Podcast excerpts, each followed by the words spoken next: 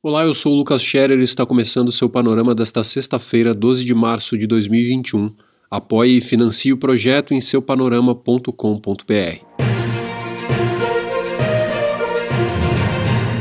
O Brasil teve o segundo dia consecutivo com mais de 2 mil mortes por Covid-19. Foram 2.207 vidas perdidas para a doença em 24 horas, a ponto G1.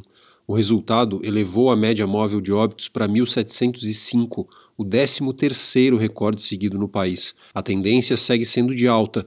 No dia em que a pandemia completou um ano, um levantamento da Fiocruz indicou que o Brasil é responsável por 10% das mortes mundiais pelo vírus, enquanto responde por apenas 3% da população global, destaca também o G1. Enquanto isso, a vacinação segue em marcha lenta. Apenas 4,3% dos brasileiros receberam ao menos uma dose da vacina contra a Covid-19. Quase um terço das vacinas recebidas pelos estados ainda não foram aplicadas. Nesse contexto, unidades da federação endureceram as medidas restritivas. Em São Paulo, o governador João Dória, do PSDB, decretou o toque de recolher das 8 da noite às 5 da manhã em todos os municípios. Ele fechou praias e parques, proibiu cultos religiosos e atividades esportivas coletivas, entre outras ações. A medida passa a valer na segunda-feira e vai até o dia 30, mostra o Globo. Na Bahia, as cidades do litoral e do interior entram hoje em fase mais restrita da quarentena e só atividades essenciais poderão continuar. O toque de recolher, das 8 da noite às 5 da manhã, segue até abril. A capital fluminense também começou hoje a adotar proibições, que valem até o dia 22, mas houve flexibilização das regras. Os bares, por exemplo, estariam fechados a partir das 5 da tarde, mas agora poderão funcionar até as 9 da noite. Barraqueiros poderão permanecer na praia até às 5 horas e academias seguirão operando, mas com restrição de público. No Rio Grande do Sul, além de medidas restritivas, a capital Porto Alegre ganhará um hospital de campanha que começará a ser erguido hoje, informou a gaúcha ZH.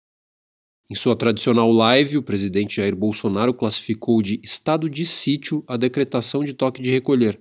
Ele disse que os gestores públicos têm usado a pandemia como pretexto para oprimir a população e quebrar a economia.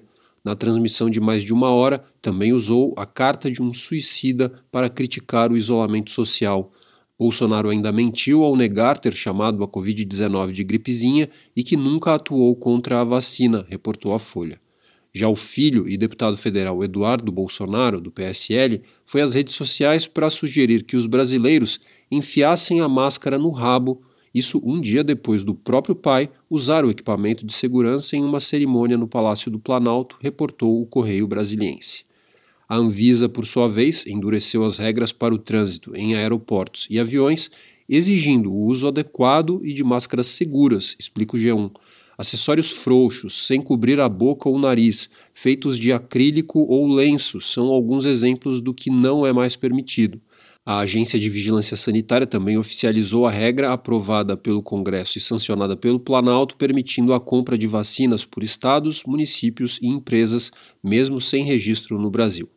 E a Câmara dos Deputados aprovou a PEC emergencial nessa madrugada. O texto autoriza a reedição do auxílio emergencial com um limite de 43 bilhões de reais, valor que ficará fora do teto de gastos. Em contrapartida, foram aprovadas medidas de redução de desembolso dos governos federal, estaduais e municipais em caso de atingirem 95% de seus orçamentos, o que pode ocorrer já em 2025.